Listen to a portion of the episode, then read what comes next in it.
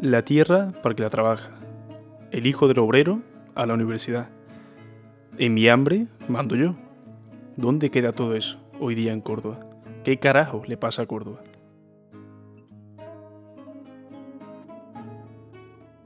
Bienvenido y bienvenida a este nuevo capítulo que nace fruto de la más fruta rabia, puesto que mm, me ha dado por pensar, me ha dado por sentarme tranquilamente un segundito a ver cómo está un poquito el panorama que nos rodea y que nos afecta principalmente a la todavía juventud de Córdoba. Y, joder, lo primero que se me viene a la cabeza no es otra cosa que, rabia, que, impotencia en muchas ocasiones, porque te pones a pensar no solo en el presente, sino en el incierto futuro que, que se nos viene encima y, y uno lo primero que hace es echarse las manos a la cabeza no pretendo ser pesimista ni ponerlo aquí en mal cuerpo, pero es que tampoco quiero ser ingenuo.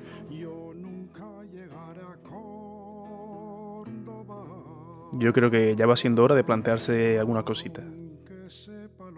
Y es que solo basta con ver los malditos datos del paro ya no solo en España, sino en Andalucía y en concreto aquí en Córdoba.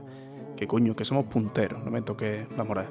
Pero eso sí, el turismo de puta madre. ¿eh? Aquí viene todo día a vernos porque la ciudad es una maravilla, eso está claro. Entonces, de toda esta rabia, lo primero que se me viene a la cabeza son miles de preguntas.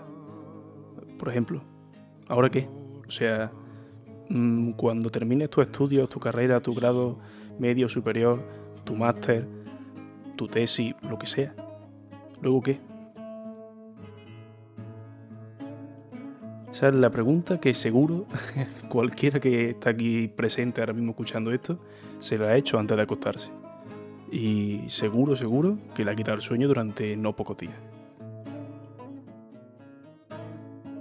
Vamos, más que nada lo digo por experiencia. Eh, a mí personalmente es la pregunta que me quita el sueño mm, casi que diariamente. Cuando termine el máster, ¿qué coño hago con mi vida? Más allá de oposiciones, porque esa es otra. En, el caso de la gente que me escucha aquí, pues bueno, casi todos soy de grado de historia, de historia de arte, de la doble, o, bueno, de carreras similares, ¿no? Del gremio, se podría decir. Entonces, mm, la principal salida laboral que se nos eh, pone delante, ¿no? como cual zanahoria y burro desde el primer día que entramos, es la docencia, cosa que admiro, añoro, deseo con toda mi gana porque es la vocación que tengo pero si no es la tuya, que es perfectamente plausible y legítimo, o sea, ¿qué, coño hace con tu vida? O sea, ¿qué, se te ofrece como ciudad en Córdoba? Eh, como digo, una de las que siempre se ve eh, echa flores diciendo que, ay, qué buen turismo tenemos, que somos la ciudad más visitada de España, etcétera, etcétera. Esa ciudad que te ofrece. Yo por eso cada vez que la gente viene y me dice, no, es que Córdoba, vamos, lo que le falta ya a Córdoba es la playa.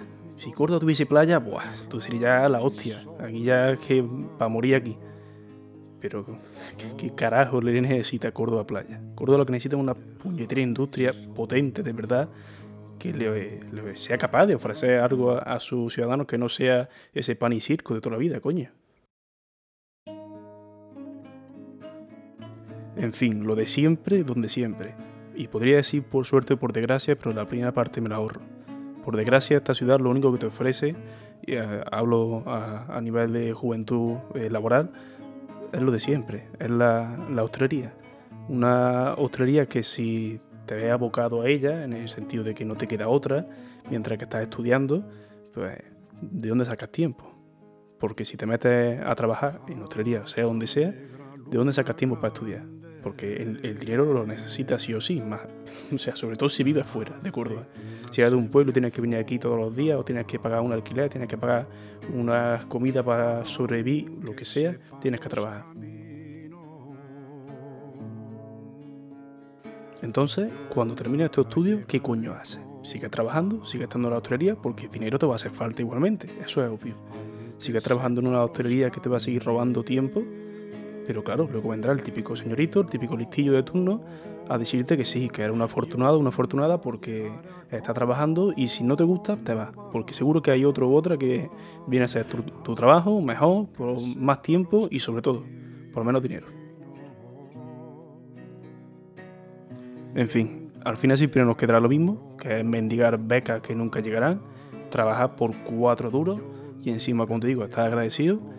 Y si tienes suerte y puedes eh, costearte una oposición, y cuando digo costearte hablo a nivel mental y sobre todo económico, véase academia y preparador, pues vete fuera.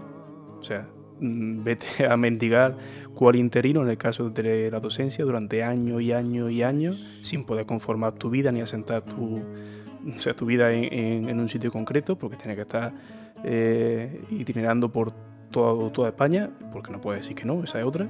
Y, ya cuando tengas 30 o 40, si eso, hablamos.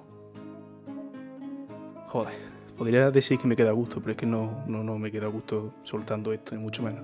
Pero bueno, tenía que hacerlo, quería, me apetecía y aquí os lo dejo. Venga, vemos.